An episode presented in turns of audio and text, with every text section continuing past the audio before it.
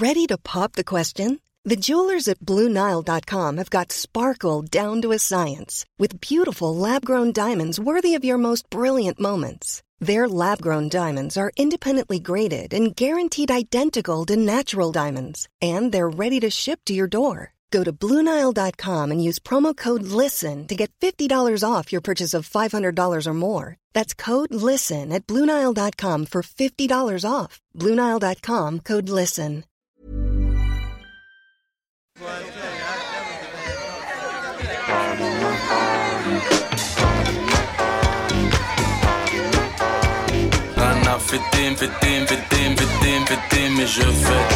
Le sens de la fête, un podcast de Christophe Caillet pour Nick, la radio. Peut-on perdre le sens de la fête comme on perd le goût ou l'odorat? Pendant presque deux ans, en club ou en plein air, dans les rues de la capitale, en banlieue, en région ou dans les campagnes, la bringue a été contrainte, confinée, confisquée. Pourtant, la fête, elle renaît, elle renaît toujours. Elle nous rassemble, elle nous transcende, elle nous transporte.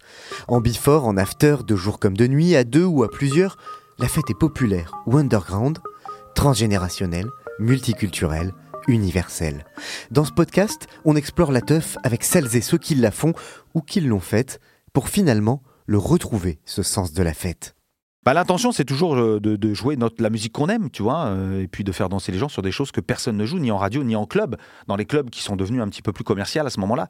Donc c'est jouer les trucs les plus underground possibles. Donc entre rap, acid jazz, soul, un petit peu de funk, et aussi un petit peu de, de- house, parce qu'on découvre qu'à New York, des DJ comme Kenny Dope, Todd Terry, produisent du hip-hop, mais aussi de la house. Et dans les soirées, ils jouent en même temps les deux. Donc on est influencé par beaucoup de choses. Vous pouvez l'appeler Chris the French Kiss, du nom de son premier pseudo de DJ, ou Christophe Le Friand, son vrai nom. Mais vous le connaissez sûrement plutôt sous le nom du personnage de Jean-Paul Belmondo dans le magnifique Bob Sinclair. Bob Sinclair, c'est l'histoire d'un gamin du Marais à Paris qui rêve de devenir une étoile du ballon rond ou des cours en terre battue et qui va devenir une star mondiale des dance floors. Bob Sinclair, c'est l'histoire d'un gamin timide qui n'aime pas trop draguer ni danser, mais qui va passer sa vie à faire danser les autres. Bob Sinclair, enfin, c'est l'histoire d'un geek fan de hip-hop, de soul, de funk et d'acid jazz qui va devenir compositeur et producteur de certains des plus gros tubes commerciaux de ces dernières décennies. Cofondateur du label Yellow Prod, ancien résident au Pacha, la célèbre boîte d'Ibiza, auteur de hits internationaux comme Love Generation ou World Hold On, Bob Sinclair est un personnage multiple. Depuis le succès de ses DJ sets en Facebook Live pendant le confinement, il veut revenir aux sources et montrer un autre visage que celui qui a fait son succès, plus underground, plus authentique. Alors, on a exploré le sens de la fête d'un blockbuster de la teuf. Bob Sinclair, bonjour. Bonjour. Je peux t'appeler Christophe Tu peux m'appeler Christophe, ouais, Ouais. avec plaisir. On a le même prénom, bah du coup. ouais, c'est euh, ça, les meilleurs. hein. Donc euh, je vais t'appeler Chris, tu m'appelles Toff, comme ça on se... Allez, on va faire un petit numéro là, un Ouais. duo. c'est ça. La dernière fois que t'as fait la fête, c'était quand? Oh, moi, il y a bien longtemps que je fais plus la fête. Et en fait, pour tout avouer, moi, j'ai toujours été très timide, très jeune. Donc, en fait, je n'osais pas aller euh, draguer les filles quand j'allais dans des booms, tu vois. Donc, j'ai resté assis et voilà, bon, c'était compliqué. Donc, je me dis, il va falloir que je trouve un moyen de me faire draguer. Donc, sans que je, tu vois, je sois obligé d'aller les voir. Et alors, j'ai cherché, j'ai cherché. Et puis, la première fois que je suis rentré dans un club, j'ai vu le DJ là où il y avait toutes les filles autour. Les gens le regardaient. Je dis, ah, c'est peut-être ça l'idée. T'as compris le truc J'ai compris le truc. Mais non, mais c'est ça. Mais moi, je buvais pas, tu sais, je, je fumais pas, euh, je, ça- je- toujours pas d'ailleurs. Mais j'avais pas tellement de choses comme ça. Donc, je ne participais pas à, à- à l'ambiance de fête. Donc, j'ai tout de suite compris en écoutant la musique qu'il fallait que ce soit moi qui joue les disques. que tu fasses faire la fête aux autres plutôt. Exactement.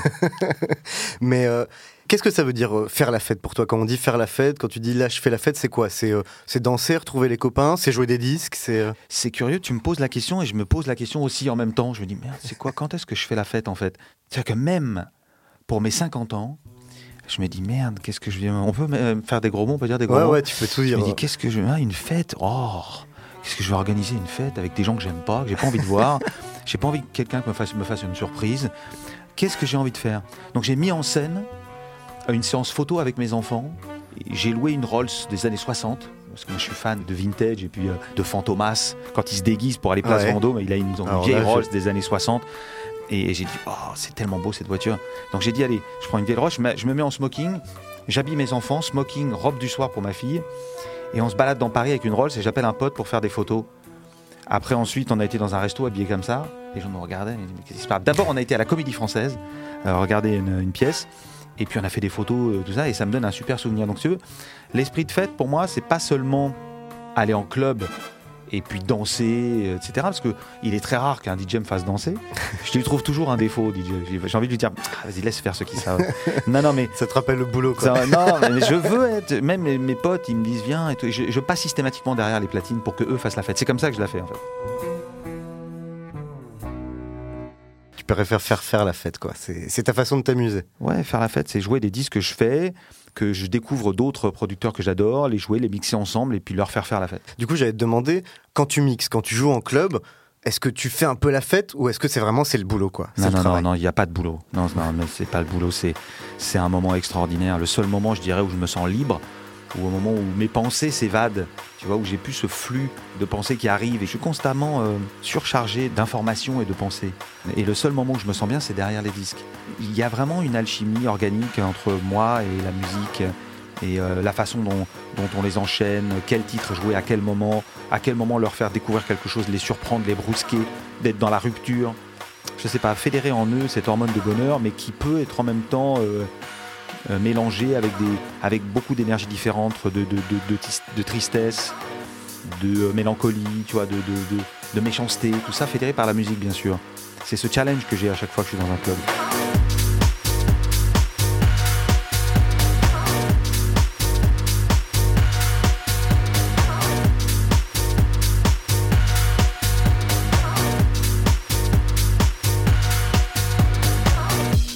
Quelle place a eu euh, et a la fête dans ta vie? Du coup, est-ce que ça a toujours été important pour toi? Si tu veux, la première fois que je suis rentré au Palace à Paris en, en 87, j'ai découvert ce lieu communautaire qui est pour moi un des lieux, euh, des, derniers lieux communautaires sacrés dans lequel euh, il n'y a pas de barrière, tu vois. On te demande pas quand tu arrives ta religion ou tes orientations sexuelles ou ce que tu as fait la veille, bon, peu importe. Euh, donc on est là tous ensemble et on est là pour faire la fête, écouter la musique. En tout cas, oublier son quotidien, sortir de l'ordinaire.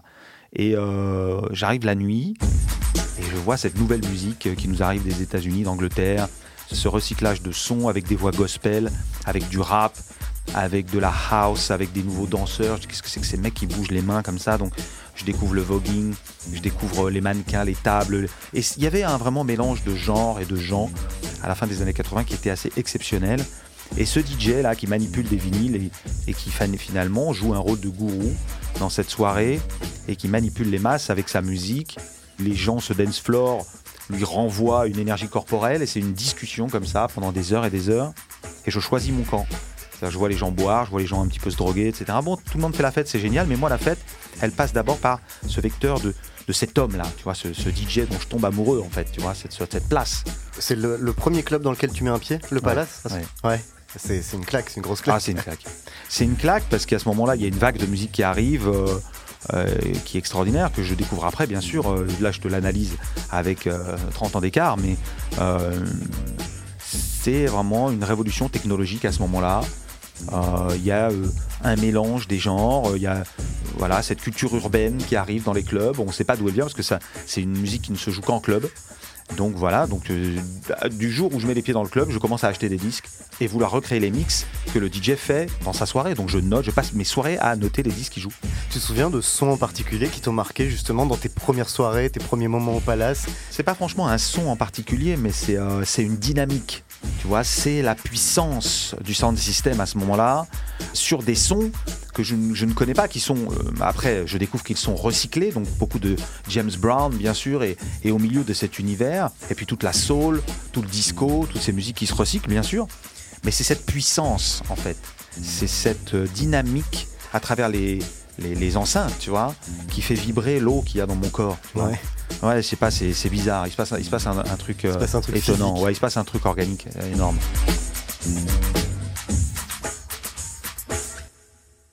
Quand tu étais petit, Euh, donc, tu as grandi euh, dans le Marais, dans le centre de Paris. Euh, Raconte-nous un peu dans quel milieu tu as grandi. Est-ce que on faisait la fête chez toi? Non, mon père était fan de- d'Elvis Presley, tu vois, des Beatles, donc il écoutait ça de temps en temps. Et ce qui est assez curieux, c'est que mon- j'ai une série de photos de, à 18 mois où mon grand-père, euh, qui était fan de photos, prend des photos de moi. Et mon, mon hobby à ce moment-là, c'est donc de jouer avec une platine euh, en plastique, Ouais. une platine vinyle en plastique. Alors, euh, je connais ces photos depuis très longtemps, mais euh, à l'époque, bon, il était toujours vivant, bien sûr. Et je lui dis pourquoi j'ai ces photos-là? Il me dit mais tu passais ton temps, en fait, à, à- à- à mettre les 45 tours dessus et puis les enlever. Je pouvais rester comme ça euh, 15, 20 minutes à avoir plein de 45 tours autour de moi, puis les, les mettre, je ne pouvais, évidemment, je ne pouvais pas mettre le diamant sur les disques, à 18 mois quand même, j'aurais été, été précoce, mais j'aimais poser le disque, et c'est drôle quand même que ce, geste inné. que, ce, que cette matière, ce vinyle soit déjà en main, que je l'ai déjà en main à 18 mois, et qu'ensuite elle se retrouve, il y a sûrement un lien que je n'ai pas encore analysé, il faut que j'aille voir peut-être un psy, Ouais, mais, euh, mais c'est fou quoi, c'est fou. Et du coup, euh, ouais, chez toi, c'était, on faisait pas particulièrement la fête. euh, Non, je sais que mon père, mon père sortait beaucoup à un moment, un peu trop d'ailleurs. Ah, il avait un penchant pour l'alcool un peu, un peu poussé. Bref, ce sera dans une autre discussion. Et il ramenait, il ramenait des bandes, des cassettes. c'est à la place du duplex. Avant le duplex, ça s'appelait euh, donc c'est avenue Foch. Ça s'appelait le Foch d'ailleurs, je crois. Et euh, il ramenait des bandes. C'était sur euh, des Tascam, je crois. C'est des... Le DJ ramenait, il passait ça. Donc il y avait de la funk, il y avait un peu tout. C'était en 80. 83, donc c'était vraiment les belles années de la musique où les radios étaient encore libres, on pouvait passer ce qu'on voulait. Donc il y a eu ces influences-là, et mais aussi euh, le quartier dans lequel je suis né, dans le, le, Marais, tu vois, avec cette culture gay qui est arrivée dès 84-85, avec les premiers bars, etc. alors évidemment, tu as tous les, les, les riverains qui étaient là en train de gueuler, maintenant ils gueulent plus, parce que vu le, le prix au mètre carré, euh, c'est grâce à eux, bien sûr, tout ça, c'est devenu le, le quartier, le plus beau quartier de Paris. Et on peut pas ignorer que cette musique est, est- est omniprésente en moi euh, à travers ce quartier-là aussi. Même de façon inconsciente, en fait, c'était un environnement. Totalement, de, dès 85, euh, avec, mes- avec ma mère et ma sœur, on allait, euh, on allait dans les restaurants, tu vois, et c'était évidemment tenu par, par des garçons. Est-ce que tu as un souvenir de tes premiers souvenirs de fête J'en sais rien, un mariage, une fête de famille, une fête foraine, un premier souvenir de festivité Un premier souvenir de fête, c'est une boum à Paris euh, d'un copain de ma sœur. C'était encore dans le Marais. Donc moi j'avais euh, j'avais 14 ans, elle en avait 13, mais elle était beaucoup plus mature que moi. Les filles sont toujours beaucoup plus matures que les garçons. Il y avait un DJ qui passait des trucs un peu new wave, tu vois. Et j'aimais beaucoup moi, tu vois, des, sons comme Curiosity Kill the Cat, euh, un peu, j'appelle ça funk blanc anglais. Et euh, il y avait euh, évidemment Dépêche Mode, donc c'était euh, euh, Tears for Fears, tout ça. Donc il y avait une vague un peu new wave à ce moment-là, 84-85, autour de moi. Et c'était assez frais, c'était assez nouveau. Donc c'est les premiers, mes premières sensations musicales sont à travers, ouais, je pense, un peu comme ça, un peu funk new wave.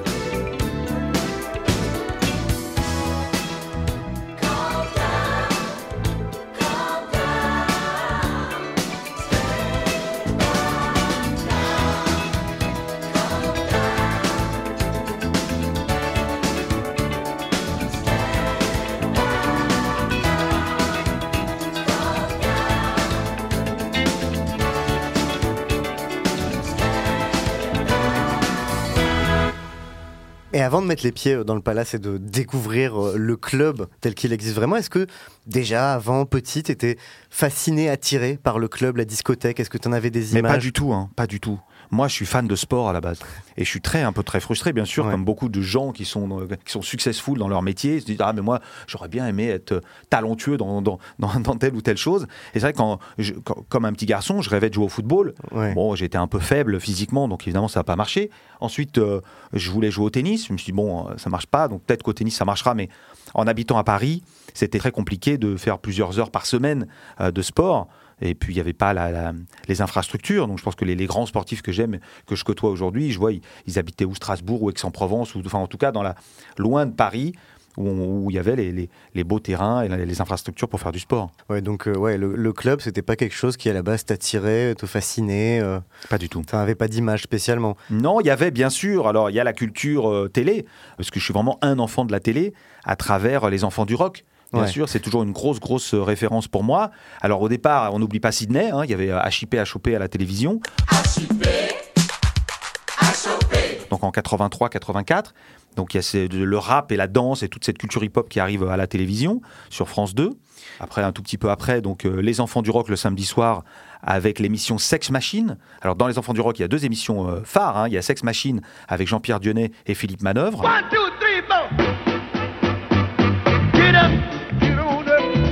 Et il y a une autre émission euh, animée par euh, Antoine Decaune qui s'appelle Rapido.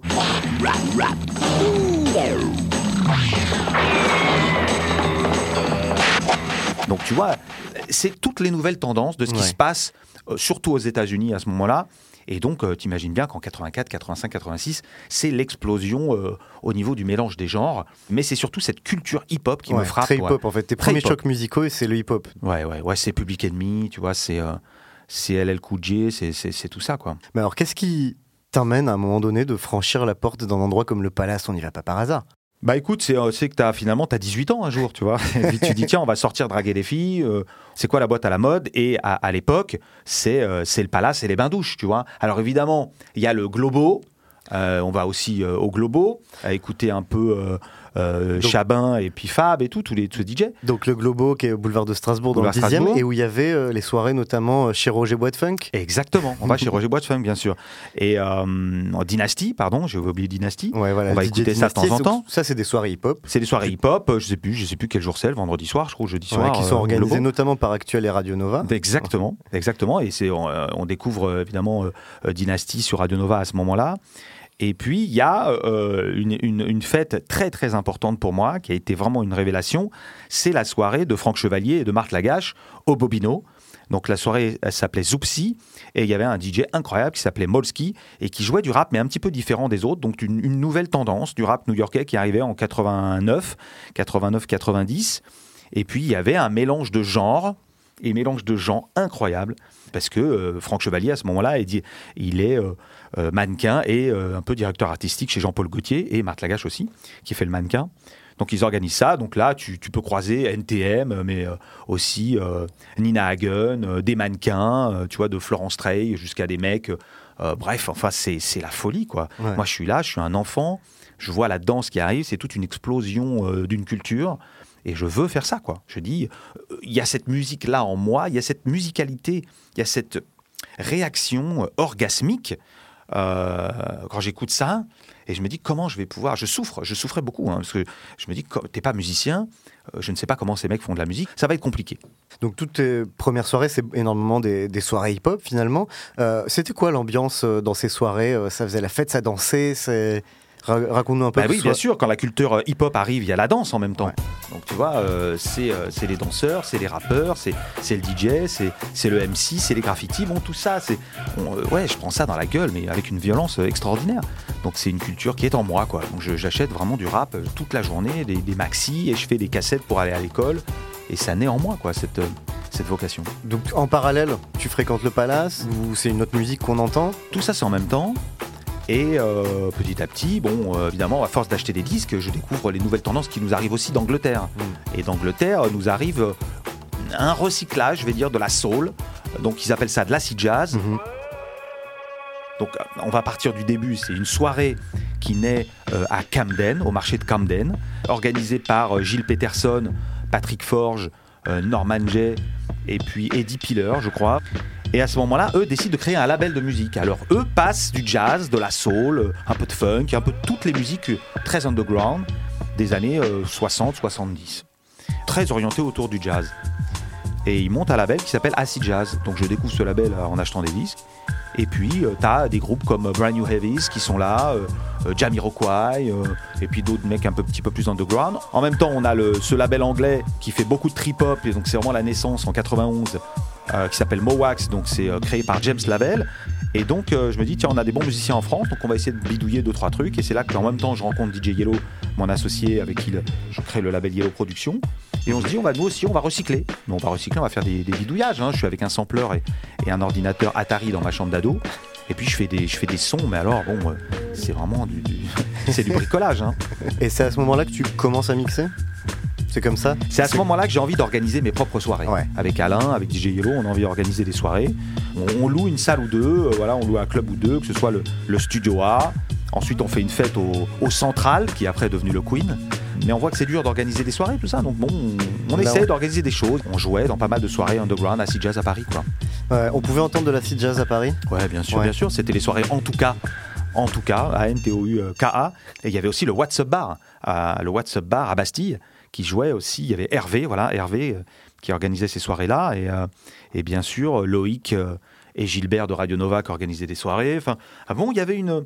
Il y avait une émulation, il y avait une dynamique artistique autour de l'acid jazz qui était assez intéressante, et trip-hop aussi, vers 93-94.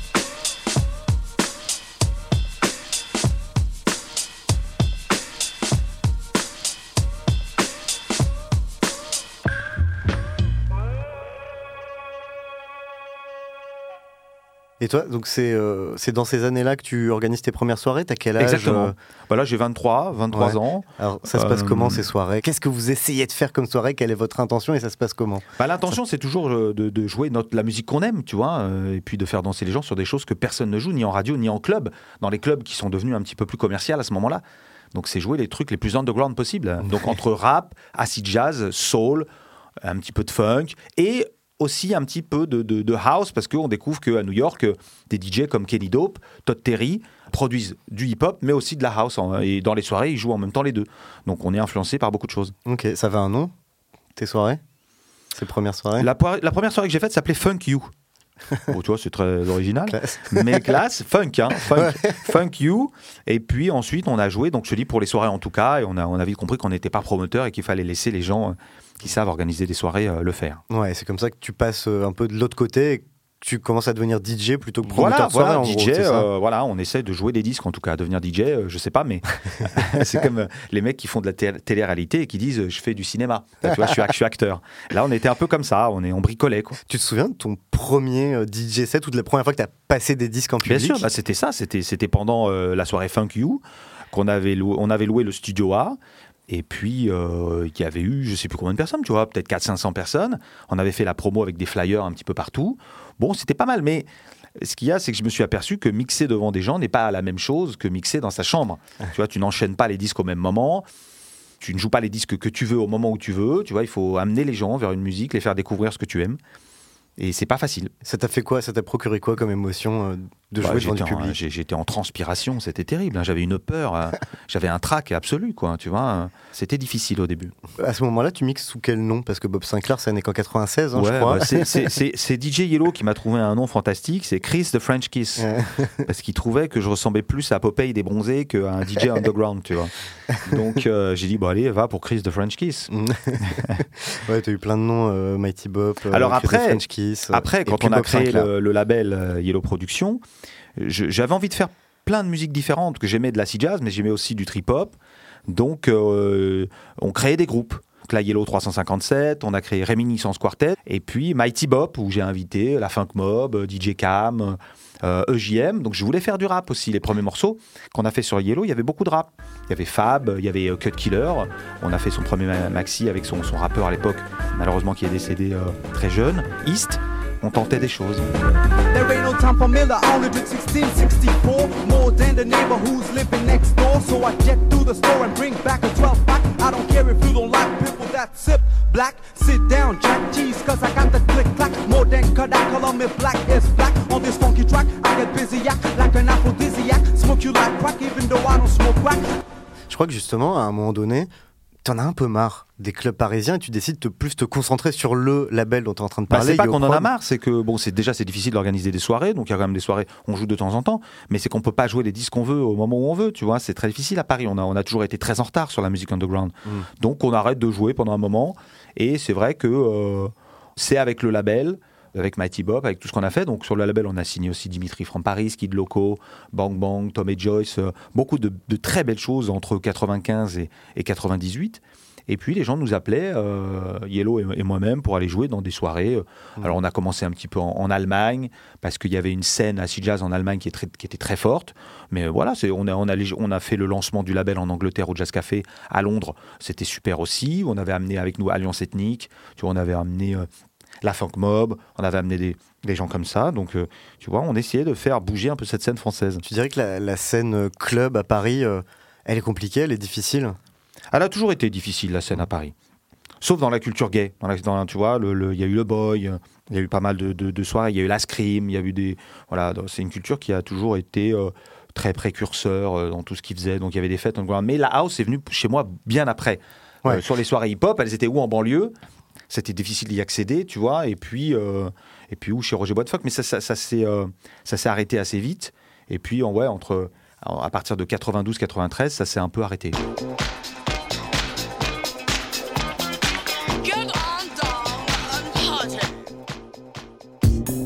Puis après, bah, la house, elle arrive vraiment avec, à la fin des années 90. Donc la house filtrée naît à Ouais, ce voilà, moment-là. c'est ça. Il y a, la- il y a ce 80 mouvement- 97, euh, 97, hein, 98. il y a ce mouvement euh, donc de la house filtrée euh, à la française qu'on va appeler la French Touch. Exactement. Et moi, en 97, euh, je dis tiens, essayons-nous sur un truc disco filtré. Le disco était assez ringard, donc j'en achetais pas.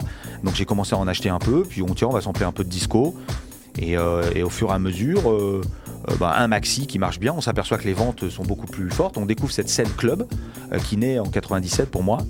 Et on fait, je fais trois maxis sous le nom de Bob Sinclair et un album où j'invite Thomas Bangalter euh, qui fait Gym Tonic, j'invite mon pote Cutty B qui fait un morceau aussi dessus. Je pensais que c'était une compilation, tu au départ. On a, j'ai pas cette vision avec un nom d'artiste et jouer dans le monde entier sur ce nom d'artiste. Donc je fais une espèce de compilation que j'appelle Paradise et le personnage de Bob Sinclair est né. Parce que j'ai même pas mis ma photo euh, sur l'album. Je pensais même pas faire un deuxième album. Et toi, à ce moment-là, tu t'identifies à ce, mou- à ce mouvement qui est en train d'émerger, qu'on appelle après la French Touch? Et tu peux pas à ce moment-là, toi tu le dis avec le recul bien, Bien sûr, sûr. mais à ce moment-là tu dis tiens, il y a, on parle de, il y a, y a- il y a une dizaine de maxi français qui sortent, tu vois, donc quasiment, quasiment rien. La scène de Chicago l'a fait bien avant nous de sampler du disco. hein. Mais on découvre qu'il y a cette scène-là, on mélange des sons, et puis euh, le fait, c'est cette émulation à la française qui crée bien sûr des vocations un petit peu chez beaucoup de DJ, et tout le monde se met à faire, à sampler de la funk et du disco. Donc je commence à acheter des disques et avoir de la matière et pouvoir jouer en club. Donc c'est avec les trois premiers maxi et l'album Paradise qu'un agent, en allant à Miami, vient me voir et me dit, bah, Bob Sinclair, j'ai de la demande, commençons à tourner.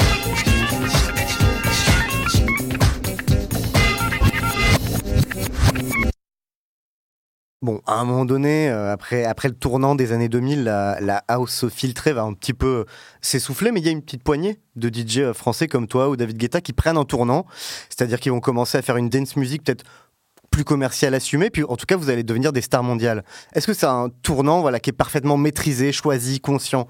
Cette culture euh, crossover, tu vois, quand tu fais, voilà, quand tu deviens commercial, et pour moi est venue avec Love Generation en 2005, tu vois. David n'a- n'avait pas encore fait ses gros gros tubes. Euh, Martin Solveig était déjà là, a commencé euh, au début des années 2000 avec son label Mixture. Donc on voit qu'il y a des choses qui arrivent, qui naissent, mais Love Generation est associé donc à la Star Academy à ce moment-là. Ça va devenir le générique de la star. Ça va devenir le générique, et bien sûr. Et, et là, on m'a appelé à faire le, le- le titre en live. Donc ça y est, la télévision s'empare des DJ et euh, je deviens identifiable. C'est ce qui fait la clé du succès quand tu es identifiable. Donc ensuite, là, les demandes, les demandes sont de plus en plus fortes au niveau des clubs, et puis de, Love Generation fait un carton dans le monde entier. Toi, c'est un choix conscient de franchir ces steps Bah, là ça a été dur, hein, ça a été dur parce que au moment où je crée Love Generation, je, je pensais vraiment pas le, tu vois, le, synchroniser avec une émission de télé-réalité. C'était pas, moi je viens de l'underground, tu vois, j'appelle ça euh, Hello Production. euh, C'est 1500, c'est 1000, 1000 1000 vinyles à la base, hein, c'est que des vinyles, c'est que de la musique pour DJ et pour une niche. Donc euh, dès qu'on te dit Pascal Nègre, qui est à l'époque patron d'Universal, et je signe le titre chez, Barclay, qui est un label d'Universal. Il dit écoute, on a cette opportunité-là, tu vas être numéro 1 en France, on va vendre 300 000 singles d'entrée, ça va être magnifique. Là, il faut prendre la décision de le faire. faut pas avoir peur de- de- du regard des autres, tu vois, de la critique, parce que là, tu es sûr que tu vas te faire allumer. Enfin, j'étais sûr en tout cas, mais pas autant, parce que je me suis fait allumer sévère. Et tu l'as jamais regretté? Bah non, bien sûr que non, parce qu'à un moment, euh, le, le succès venait après 10 ans de label, tu vois, 10 ans de culture underground, à, à- à essayer de faire naître cette scène et puis finalement la faire écouter au plus grand nombre de gens possible, et c'était mon, mon but. Donc quand Love Generation, arrive et que ça explose, je, dis, ça y est, j'ai réussi mon coup, j'ai réussi quoi. Enfin, j'arrive et je mets, euh, je suis connu du jour au lendemain en 10 ans.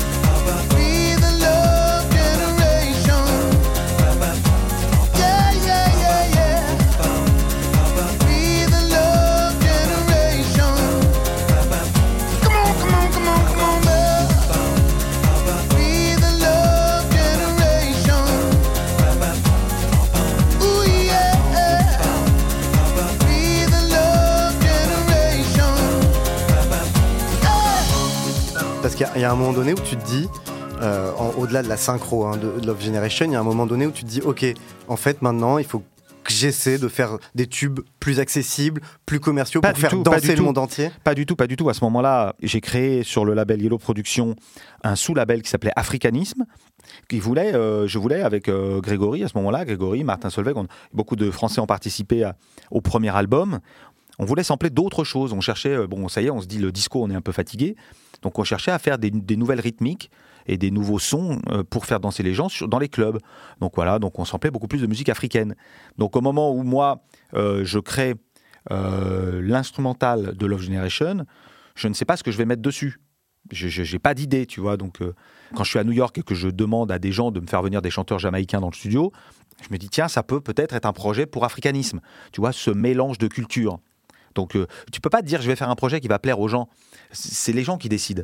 Mais malgré tout, tu as l'ambition à un moment donné de dire, je veux faire danser le plus de gens possible sur. Ça, c'est depuis le début du label. Ouais. Je veux que ma musique plaise au plus grand nombre de gens possible, mais pas à tout prix.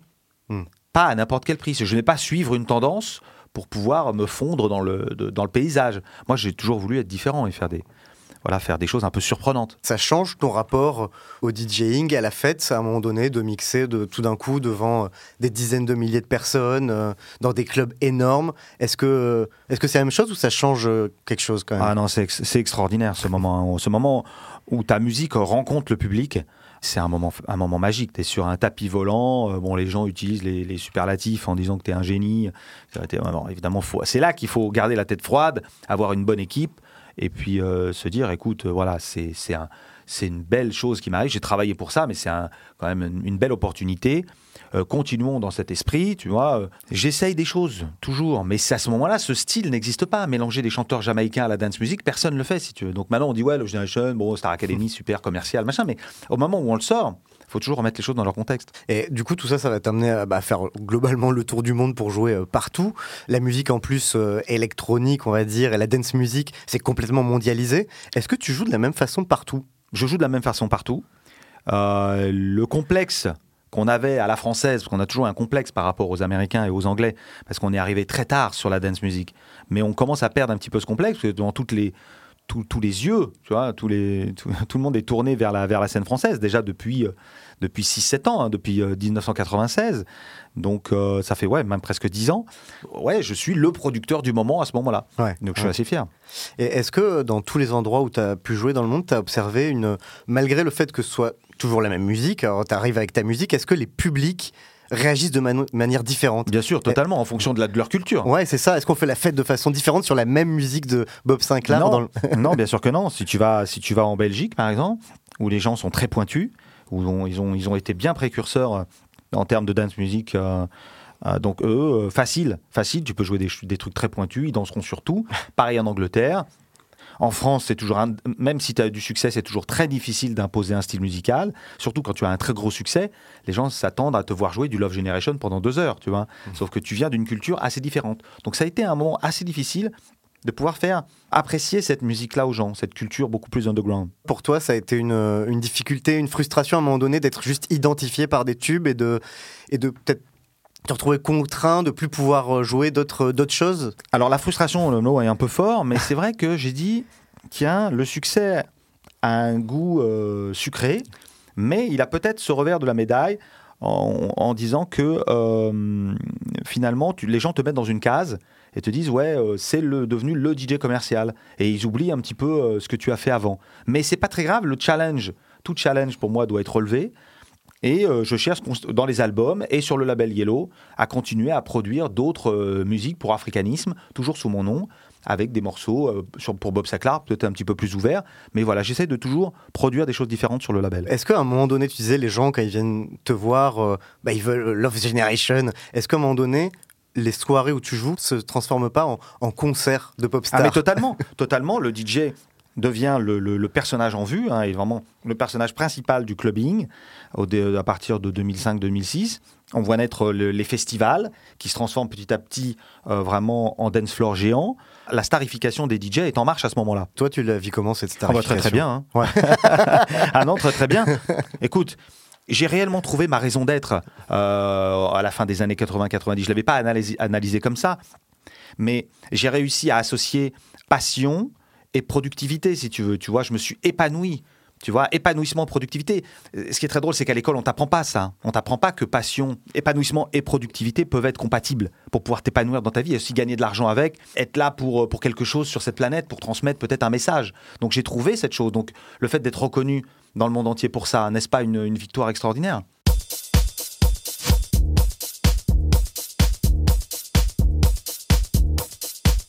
J'aimerais qu'on parle un peu d'Ibiza, qui est l'épicentre mondial évidemment euh, de la fête.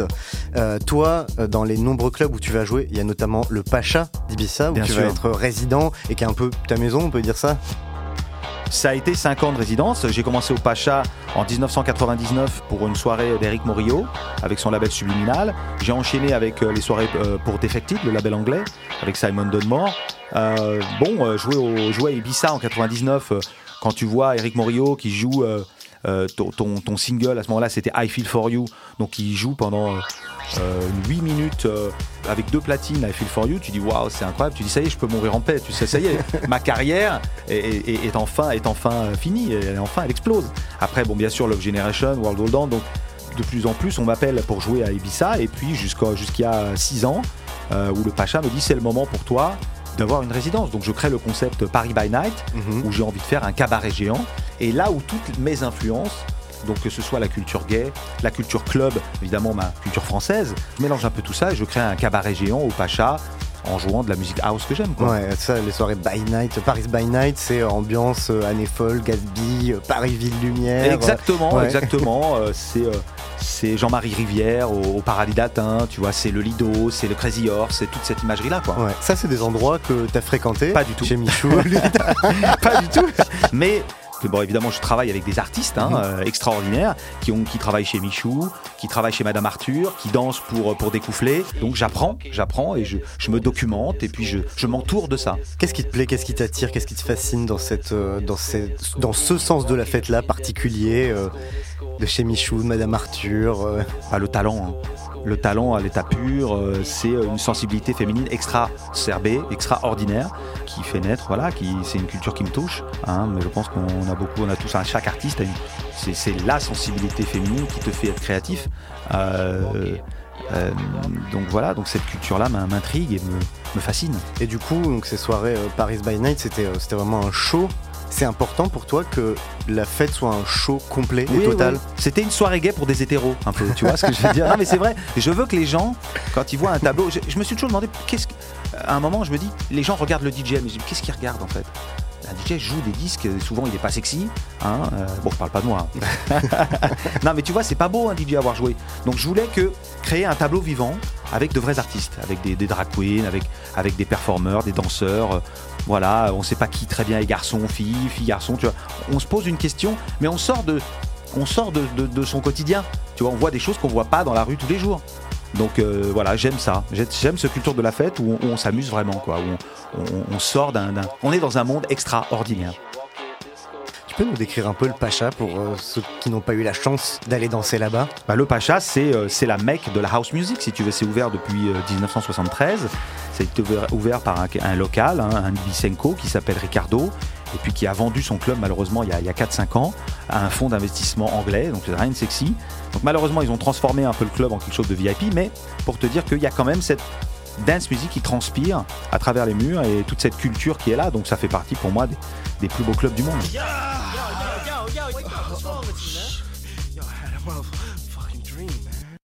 Comment tu décrirais l'ambiance quand on rentre dedans Sexe. Sexe Ah, c'est sexe. c'est le club le plus sexy du monde parce qu'il y a des danseuses partout. Parce que tu sais, la musique, la puissance de la musique comme, euh, fait vibrer, comme je t'ai tout à l'heure, le- l'eau qu'il y a dans ton corps. Et tout ça- il y a quelque chose de très érotique dans le dans l'écoute de, la, et de, et de, de- de ce sound system qui frappe en toi. Tu vois, ce, ce- ce côté très corporel. Donc pour moi, c'est c'est sexe. Quoi. Ouais. Et Ah toi- ouais. toi- la nuit, la nuit c'est sexy. quoi. Toi, quand tu mixes, c'est C'est sexuel sexe. Ouais. C'est très sexuel quand je mixe. Ouais, il y, a- il y a une ambiance très érotique dans le mix. C'est mieux la fête à Ibiza qu'à Paris Oh, sans, sans aucun doute, sans aucun doute, surtout aujourd'hui. Pourquoi? Bah parce que parce qu'aujourd'hui on est dans les restaurants festifs, on n'est même plus dans le club. C'est-à-dire qu'on a beaucoup, on a mis beaucoup de barrières aussi au club. Euh, donc bon là évidemment on sort du Covid, Bien mais sûr. ça c'est sûr c'est une, une période un peu difficile pour tout le monde, mais euh, c'est difficile de boire, tu vois, c'est difficile de faire autre chose. C'est- on, est, on a mis des, des limiteurs dans les clubs, des limiteurs de son, pour pas faire mal aux oreilles à nos chérubins. Donc euh, ouais, on, met des bâtons dans les roues au clubbing en France. Et surtout, un truc important, c'est l'apparition des réseaux sociaux. C'est qu'aujourd'hui, il faut se montrer. Il faut montrer surtout là où on est, avec qui on est. Donc le, le- le paraître, le narcissisme, l'égocentrisme est devenu euh, est vraiment est- a atteint un paroxysme avec avec ces réseaux sociaux. Donc on, on- on- on ne vit plus la fête comme avant. Et ça, c'est pas le cas, et puis ça Ah bah c'est le cas partout. C'est Ouais. le cas partout. Dès que je commence à jouer, je- je- je- je- pendant 15 minutes, les gens filment. Ouais. Ils filment, euh, je ne sais pas ce qu'ils filment, mais ils filment quelque chose pour montrer là où ils sont. Pour pas, mais ils ne profitent plus du moment présent. Hmm. Comment t'expliques que euh, à Ibiza la fête euh, soit différente, soit comment t'expliques que ce soit devenu une des capitales de la teuf dans Bah, le monde? déjà parce que c'est la culture de l'île qui est comme ça. C'était une culture très hippie. L'histoire dit que sur cette île a été rejeté d'Espagne tous les drogués, euh, tous les délinquants, euh, les saltimbanques et autres euh, troubadours étaient là à Ibiza à faire la fête. Donc il y avait une réunion de gens qui étaient comme ça, très ouverts, très cool. Et puis le, ce, ce feeling est resté jusqu'à maintenant. Les gens qui viennent à Ibiza sont des gens différents. Voilà. Quand ils mettent un pied à Ibiza, un- quelqu'un de, que tu connais à Paris d'à peu près normal, euh, qui, qui était un peu coincé, quand il arrive à Ibiza, il change de, il, voilà, il, Il change switch. complètement Il- d'attitude, il, il switch et il dit euh, voilà, je suis sur, sur cette île pour pour marquer les esprits. Il faut que je fasse, il faut que je participe à, cette- à cet esprit de fête. Faut que je sois un peu fou quoi. Faut que je sois un peu fou, voilà, et que je vois les DJ euh, et on dort pas, et puis je ne sais pas ce qu'ils font d'autre, mais en tout cas, bon, moi c'est quelque chose qui m'a jamais touché, hein, c'est important de le dire. Euh, je parle de toutes ces substances Mhm. euh, de la nuit. Mais, euh, mais bon, on vient faire la fête, voilà, Ouais. c'est l'esprit. Donc on, on vient forcément un peu rechercher l'excès aussi, le... c'est ça. Pour certaines personnes. Ouais. Non mais quand je dis l'excès, c'est pas forcément l'excès si, des les- substances, mais, Mais, si, c'est les excès en ouais, tout, en, ouais. alcool, en drogue, euh, en sexe. euh, bon, ça fait partie de la culture de l'île. Bon, et ça, ça, c'est pour ça aussi que les fêtes sont aussi décadentes. Hein. Ouais. Ah oui, et bien. Et ça t'aimes ça. Ouais, alors euh, me, regarde pas avec des yeux lubriques quand tu me dis ça, mais euh, oui, j'aime ça. J'aime la fête quand elle est décadente, bien sûr. Mais j'aime la- la vivre en tant que DJ. T'aimes être euh, finalement Ce le, maître de cérémonie. le marionnettiste. euh, Ouais, ouais, ce gourou. Qu'est-ce qui te plaît du coup toi dans le fait le plus dans le fait de mixer devant du public? Qu'est-ce que tu cherches à, à provoquer, à déclencher? Si tu veux, il y a un moment, euh, je suppose que peut vivre un chanteur ou des musiciens aussi sur scène, c'est qu'il y a un moment de communion. Si t'es bon, si t'es bon et que t'as réussi à raconter euh, la bonne histoire avec ta musique, il y a une communion car il y a un moment qui se passe dans la soirée. Et ce moment, je peux t'assurer qu'il, à mon avis, il vaut toutes les drogues du monde, tout le, sexe du monde, euh, ça vaut tout l'or du monde de vivre ce moment. Ce moment où finalement tu tiens les gens, je vais dire, dans ta main, tu vois, de façon imagée, et tu sens qu'ils ils sont avec toi dans ton voyage. Tu vois, et tu peux jouer n'importe quoi, les gens, tu les amènes et tu les, et tu les, tu, tu les amènes quelque part, voilà, tu les transportes. C'est ce moment que je recherche, à, vraiment à chaque mix, hein. c'est important. Ça t'arrive d'avoir l'impression de ne pas comprendre le public, de Bien pas sûr. réussir à le saisir? Bien sûr, bien sûr. Ça arrive souvent, hein. on peut pas avoir toujours l'extase, mais souvent dans des clubs plus à Champagne, j'appelle ça les clubs VIP. Alors, on est obligé de jouer un peu partout, mais euh, souvent dans un festival aussi. Un festival, c'est dur de créer un climat. On vient, on enchaîne, on joue souvent une heure, une heure et demie, donc on n'a pas le temps de, de mettre en place ce climat. C'est pour ça que je préfère les clubs. Donc toi-même, tu prends pas le même plaisir sur toutes les dates? Non, non, bien sûr que non. Mais j'essaye de trouver une solution à chaque fois. De, en tout cas, de partager mon énergie musicale. Tu aimes faire danser, ça je l'ai bien compris. Est-ce que Bien toi, t'aimes danser? J'adore danser. Ouais. J'étais un très grand danseur. Le hip-hop, évidemment, on a toujours, on a tous cherché à danser, euh, vrai, faire tu, du break. tu nous as sorti faire du breakdance. breakdance. Mais bien sûr, j'ai sorti, sorti ça. Mais je te dis, euh, Sydney, Sydney, à chipé à choper sur France 2 au 84. euh, Les mecs tournent sur la tête, ils font des loopis, des, des, des, des toupies sur le dos. Ça fait du breakdance et tout. Mais bien sûr qu'on a, on a dansé là-dessus. Et tu danses encore? Un peu moins maintenant. peu moins. Je suis un peu moins souple. Mais d'ailleurs, est-ce que ça t'arrive euh, de sortir dans des endroits où tu joues pas? Bien sûr que ça m'arrive de jouer, Ouais. de- bien sûr, bien sûr. J'aime quand le DJ euh, communique cet amour de la musique. Euh, donc en ce moment, euh, en ce moment, il y a Fischer hein, que j'adore regarder. Euh, ce- c'est un DJ qui nous arrive d'Australie et qui a fait euh, deux trois très gros tubes de, club et qui a une énergie derrière ses platines euh, fantastique. Qui communique ça. J'aime plus le regarder plus, que, que sa musique, si tu veux, même parfois. Mais bien sûr que je vais voir Carl Cox qui joue disco, tu vois, Dimitri from Paris aussi. J'aime beaucoup voir les légendes, tu vois. Louis Vega, Todd Terry, bien sûr. Il y a le. Non, non, j'aime, j'aime voir des, des- des- de très bons DJ. Salut à tous. How you doing guys around the world? We are here from 2 to 3 every day. Spécial funk aujourd'hui, ok? Sur à tous les Kissman. Poussez les mains, poussez les mains, poussez les mains, ça va danser grave là. Allez!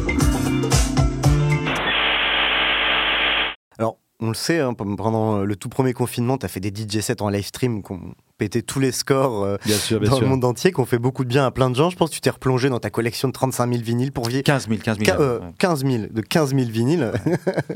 je t'en ai rajouté 20 000, c'est cadeau. Ouais, bah vas-y, hein, je, les attends. Euh, donc, tu as joué des vieux trucs, tes influences en fait, de la funk, de la soul. Euh, Ouais, là, encore une fois, on- avec le recul, mais il faut se remettre euh, dans le contexte. On est le 13 mars, je crois, ou 14 mars euh, 2020. Et on, moi, je suis à, deux jours avant, je suis à Dubaï. Et on pendant la soirée à Dubaï, le, jeudi soir, je crois, on, on on nous dit euh, il faut rentrer, on ferme le club demain. Il y a un virus qui arrive, euh, un peu bizarre.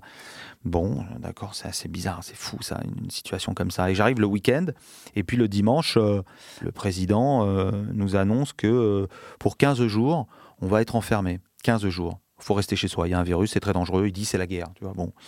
Il nous met dans une situation de stress extrême. Et je sais que tu peux pas m'enfermer, moi. Il faut que je fasse quelque chose de créatif, comme une armure, tu vois, euh, une autodéfense. Donc je dis, moi, tu m'enfermeras pas chez moi. J'ai la chance d'habiter en face de mon studio. Et je descends au studio le premier jour. Je dis, il faut que j'utilise mes réseaux pour quelque chose. J'ai l'occasion là de faire un mix. Tiens, faisons un mix avec mes vinyles qui sont autour de moi sur Instagram Live et sur Facebook Live. Donc je prends deux téléphones et je les mets en live, j'appuie sur live et pendant une heure, de 14h à 15h, me demande pas pourquoi j'ai choisi ce- cet horaire-là, mais je fais un premier mix avec les vinyles et je reçois, mais vraiment, euh, je crois qu'il y a eu un million deux de partages sur la première euh, émission. Donc je dis, waouh, il se passe quelque chose d'extraordinaire, c'est que on me donne là, cette, ce confinement me, me donne l'opportunité de euh, faire découvrir la musique euh, aux gens, la musique avec laquelle j'ai grandi, celle qui m'a influencé pour faire la musique que je fais depuis toujours. Donc vas-y, éclate-toi, vas-y, lâche-toi. Ils sont là, euh, ils aiment, euh, ils restent, ils aiment pas, ils s'en vont. Donc t'as pas de pression. Et finalement, euh, un truc de fou, c'est qu'en fait la boucle est bouclée. C'est que je vis. Donc au départ, ils nous disent 15 jours, mais après ils nous rajoutent 40. Donc sur 55 jours, je vis un partage d'une vérité avec les gens que je n'avais jamais atteint auparavant. C'est-à-dire que vraiment, je joue la musique que j'aime au plus profond de moi-même. Et je joue 880 titres différents que j'ai recyclés, préparés chaque jour. euh, Donc c'est 12 heures, 13 heures, 14 heures d'émission de de préparation pour jouer ce mix. Ce qui est extraordinaire, c'est que toutes mes influences, tout ce, dont je- viens de te parler avant, c'est-à-dire les émissions de, Dynasty sur Nova, euh, Les Enfants du Rock, Sydney, euh, De euh, Philippe Manœuvre, ça, tout je rêvais de créer une émission de radio, une émission de télé où je pouvais exprimer tout ça. Je l'ai eu, je me suis fait créer un média à moi tout seul. Donc c'était un moment magique, quoi. Et t'arrivais à t'amuser même sans l'énergie des gens devant toi qui te le renvoient Mais oui, physiquement. parce qu'ils me le renvoyaient à travers leurs messages. Alors c'était un peu compliqué parce que je jouais et en même temps, il fallait que je regarde Instagram et Facebook Live. euh, c'était un moment dingue, dingue, du- euh, difficile à, expri- à- à décrire avec des mots, mais une, une communion où les gens te remercient d'être là, quoi, parce que tu leur fais du bien dans leur quotidien. N'est-ce pas euh, le, le rôle de la musique et d'un artiste? Voilà, merci à vous tous. Merci beaucoup. One hour of mix every to 3 o'clock in the afternoon. So I'm waiting for you. I will play all kind of music, classics, house, anything I want, you know. I hope you like it. Give me some comments, okay? I love you guys. Woo! Est-ce que tu dirais que d'une certaine manière, ça t'a libéré, cette expérience? Parce que tout à l'heure, tu nous parlais de la façon dont tu peux être à un moment donné, euh, euh, comment dire, euh, cantonné à un registre commercial, que les gens t'identifient pour tes tubes et veulent tes tubes. Là, à un moment donné, tu pètes ça ça. m'a totalement sorti de ma zone de confort. hein. Ça m'a, j'étais euh, ouais, dans une espèce de routine qui me plaisait pas forcément. Et, euh, et ces sessions du confinement m'ont permis de, de, de me dire, mais en fait, tu peux faire ce que tu veux. En fait.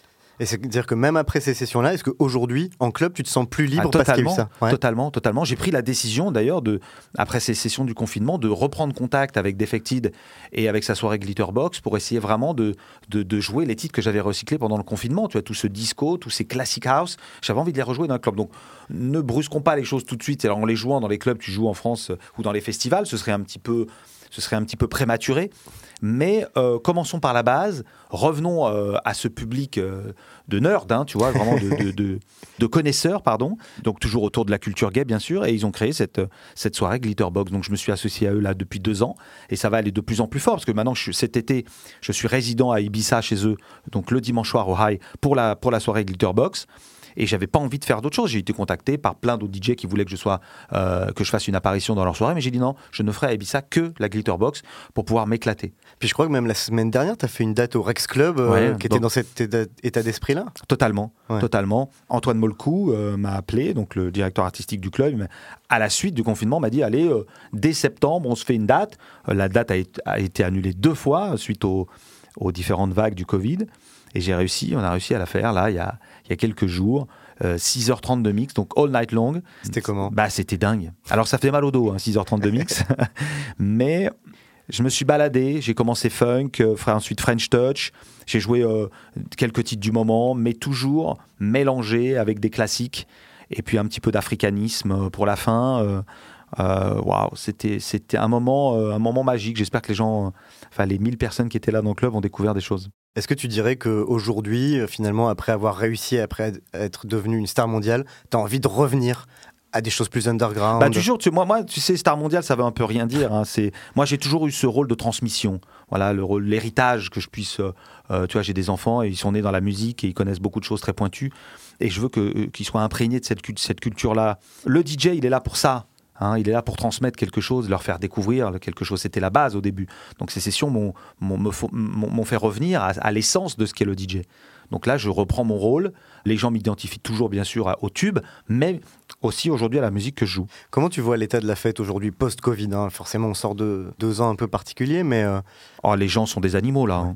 Là, ils, ils ont- on les a mis en cage. Là, ils veulent s'éclater. Ils ont vraiment un sens de la fête euh, exacerbé, je dirais. Alors dans tous les excès, hein. Mais, mais là, c'est la folie. hein. Les gens, enfin, tous les bookings cet été explosent. Euh, euh, à la suite du confinement, je, fais un, je vais faire un back-to-back avec Pedro Winter euh, sur une spéciale euh, French Touch. Tu vois, il y a quand même les Eurokéennes, les Nuits du Sud, les Vieilles Charrues, Pause Guitare, une fête aussi sur la, sur la, la place de l'Hôtel de Ville avec Fnac Live. Oh, des festivals que j'aurais jamais pu faire tout seul avec ma musique. Ils veulent une- un événement French Touch, tu vois. Mm. C'est fascinant ce qui se passe. qu'est-ce qui relie, d'après toi, au fond, une soirée au Palace, une énorme teuf au Pacha d'Ibiza, une soirée hip-hop old school Est-ce qu'il y a un connecteur commun, finalement, dans le fond, dans le fait de faire la fête, quelle que soit notre culture ou notre milieu? C'est la passion du mec qui est derrière les platines, tout simplement, tu vois. C'est la communication, c'est le talent du DJ qui va y avoir derrière les disques qui va te faire justement euh, exploser cette soirée-là. Le- le- L'essence est la même. hein. La musique change, la production change, mais c'est la même. euh, Non, c'est la même beauté, quoi. Tu l'as dit un peu euh, tout à l'heure, tu es connu pour avoir un mode de vie assez sain, voire très sain, assez sportif. euh, La fête, c'est aussi souvent, on en a un peu parlé à propos d'Ibiza, c'est souvent aussi l'alcool, la drogue, les excès en tout cas. Est-ce que, Bah, Il y, a des- il y a des musiques qui sont nées avec l'ecstasy. hein. bien sûr, Donc, les, euh, les- Laurent Garnier les- en parle très bien d'ailleurs dans son documentaire, qui est très très bien fait. Mm. Euh, bon, euh, super. Moi, je sais qu'en tout cas, mes idoles, Stevie Wonder, James Brown, William Boosty Collins, tu vois, tous ces mecs-là, ils étaient sous acide dans les années 60, 70. euh, ils sont tous sous drogue. Bon, on n'a pas besoin. Moi, j'ai pas besoin de ça pour créer, mais en tout cas, c'est vrai que la fête est souvent associée à ça. Mais Est-ce que c'est un, un élément, euh, malgré tout, indispensable, en tout cas pour beaucoup de gens, la substance, la, la modification de conscience pour pouvoir se lâcher Ou est-ce qu'au contraire, ça fait du mal à la fête? Comment tu vois ça? Non, non, ça, je pense que ça dépend de la musique que tu écoutes.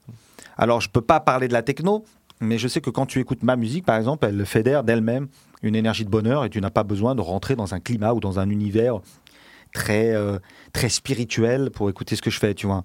Après, quand tu écoutes Solomon, quand tu écoutes euh, d'autres gens comme ça, euh, je sais pas, il y a des gens qui sont à jeun et qui, qui apprécient la musique. euh, chacun vit sa vie comme il le veut. tu vois, je suis pas là pour donner des leçons. Juste, voilà, faites-le avec modération Hmm, et en toute conscience. On peut se perdre dans la fête? On peut se perdre dans la fête, ça c'est sûr. Même dans le succès. À tout moment, quand les yeux sont rivés sur toi, tu peux perdre pied. Toi, comment tu t'as fait ou comment tu fais pour euh, pas te perdre? Moi, j'ai fabriqué les disques à la main. J'ai fabriqué les disques à la main, les vinyles. J'ai été les distribuer euh, avec mon pote DJ Yellow à l'époque, euh, en bagnole, euh, disque par disque. J'ai pas oublié ce moment. J'ai cette passion de transmission, tu vois. euh, de faire écouter ma musique. Puis j'ai aussi une passion pour euh, le bien-être, pour voilà, pour avoir une, une, une belle image de soi. Tu vois, j'aime euh, j'aime l'esthétique et l'esthétisme. Tu vois, donc je suis très euh, très dans la rigueur avec moi, avec moi-même. J'aime le sport, j'aime tout ça. Je vais essayer de de mourir en bonne santé. Est-ce que la fête peut rendre seul? Moi, je me demande si ça, si ça te rend pas parfois bah, nostalgique ou triste, tu vois, de rentrer seul après un set Alors, dans y, a ton hôtel. il y a plus de questions. Il y a beaucoup Ouais. de questions dans ce que tu viens de dire. Il y a, y le côté nostalgique, solitude. Alors, il y y a trois choses. La solitude, elle est indéniable. C'est-à-dire qu'elle est, elle fait partie de moi. C'est-à-dire que je me suis totalement désociabilisé le jour où j'ai commencé à faire de la musique. Je restais dans mon studio euh, euh, quasiment 20 heures sur 24. Donc euh, c'est très difficile à vivre, même si tu fais de la musique aujourd- aujourd'hui parfois avec des musiciens, tu es souvent seul pour la finir. Et le DJ est seul, il voyage seul, donc il est dans une pleine solitude, même s'il est rempli de gens. Évidemment, cette euphorie que tu as quand tu mixes, il y a cette, euh, ce bien-être, tu vois, cette explosion d'énergie qui est en toi, et quand tu sors d'un set, tu es rempli encore de cette, de cette énergie. C'est très difficile de dormir tout de suite. Je me fais une petite vidéo comique ou un petit film pour redescendre un petit peu de, de cette euphorie. C'est pas facile parce que tu, tu as envie de ce contact de gens et de ce partage comme ça euh, infini. Mais tu peux pas, c'est un moment. D'où vient ensuite la nostalgie? La nostalgie des moments vécus. Et je t'avouerais, un peu cette, euh, ce défaut d'être toujours vivre dans une nostalgie d'avant. Tu vois, euh, dans la musique, dans évidemment ce que j'ai vécu. J'aimais beaucoup les périodes où je recevais mes disques vinyles, où les disques étaient distribués de la main à la main, où j'avais le DJ en face de moi qui manipulait cette, euh, cette matière. Les gens achetaient des disques, tu vois, ils allaient chiner, ils regardaient qui faisait la pochette, qui faisait la photo de la pochette, quels étaient les musiciens. Aujourd'hui, tout est complètement dématérialisé. Il y avait un univers, une atmosphère dans les soirées de africanisme, même au, début 2000, tu vois, euh, où les gens n'avaient pas de téléphone. Donc il y a une certaine nostalgie de la fête qui est là constante euh, et qui est présente en moi. Donc qui est un petit peu difficile à vivre parce que par- parfois je dis ah je veux pas dire c'était mieux avant parce qu'évidemment que non hein. on est toujours des nostalgiques des choses qu'on n'a pas vécues mais euh, j'essaye de euh, recycler cette nostalgie de faire qu'aujourd'hui ce soit mon quotidien tu vois mais que j'essaye d'en faire un futur. Oh c'est beau c'est magnifique, c'est magnifique. Du coup, est-ce que dans, dans toute fête, il n'y a pas quelque chose de forcément un peu mélancolique? Parce qu'on sait qu'à un moment donné, ça va s'arrêter, cette, euh, cette joie. c'est difficile de vivre le moment présent puisque tu, tu as toujours dans, dans le mix tu as toujours un ou deux disques d'avance. Donc tu penses toujours à ce que tu vas jouer après. Donc tu n'apprécies pas vraiment le disque que tu passes au moment où tu, où tu le joues tu le revois dans les images maintenant on filme euh, la plupart du temps euh, ces soirées là donc tu le vois tu dis ah c'était pas mal cette fête finalement.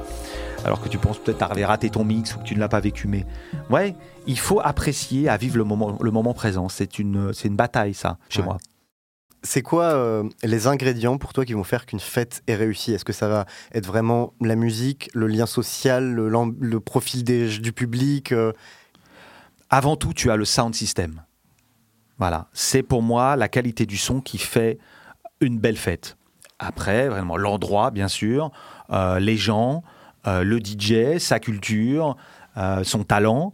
Mais à partir du moment où tu n'as pas de sound system, tu as beau avoir l'endroit, les gens, le DJ qui a du talent, etc., etc. Si le son ne sort pas correctement, si c'est pas assez fort et pas assez, s'il n'y a pas assez de basse, c'est pas assez dynamique, tu feras rien, tu sortiras rien. Qu'est-ce qui peut tuer la fête?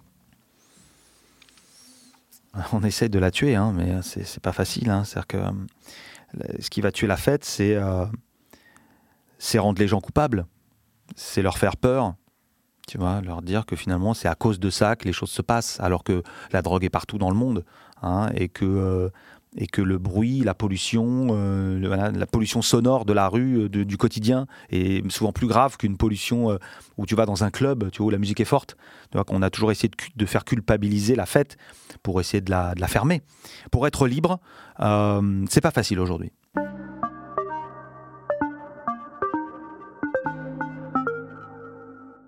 En guise de conclusion, qu'est-ce que c'est au final pour toi que le sens de la fête, sa raison d'être profonde? Oh T'es un télo, toi.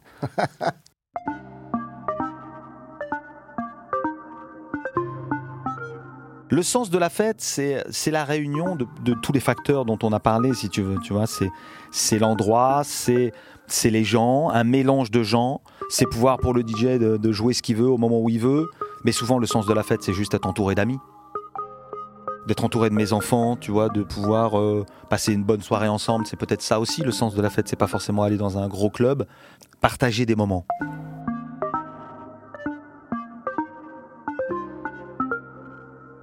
Voilà, le sens de la fête, c'est surtout le partage de moments.